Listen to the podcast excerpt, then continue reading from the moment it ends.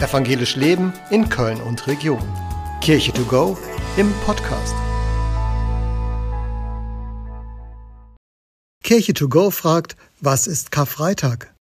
Der Karfreitag ist in den christlichen Kirchen der Gedenktag an die Kreuzigung von Jesus Christus auf dem Berg Golgatha vor den Toren von Jerusalem.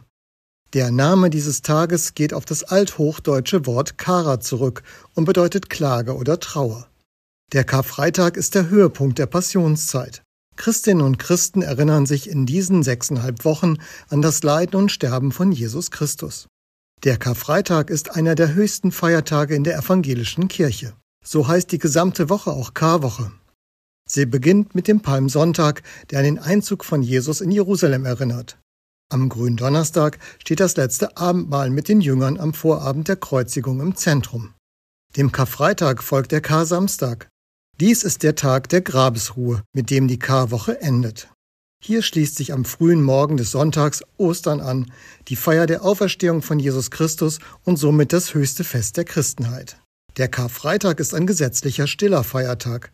Viele Christinnen und Christen essen an diesem Tag nach alter Tradition Fisch. Er gilt als eine klassische Fastenspeise. Zahlreiche Kirchengemeinden feiern nachmittags um 15 Uhr zur Todesstunde von Jesus Gottesdienste. Auf Altarschmuck, Kerzen, Glockenläuten und Orgelmusik wird meist verzichtet. Die liturgische Farbe dieses Tages ist schwarz.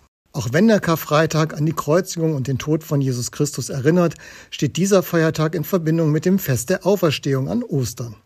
Der Tod Jesu hat aus christlicher Sicht eine besondere Bedeutung für den Glauben.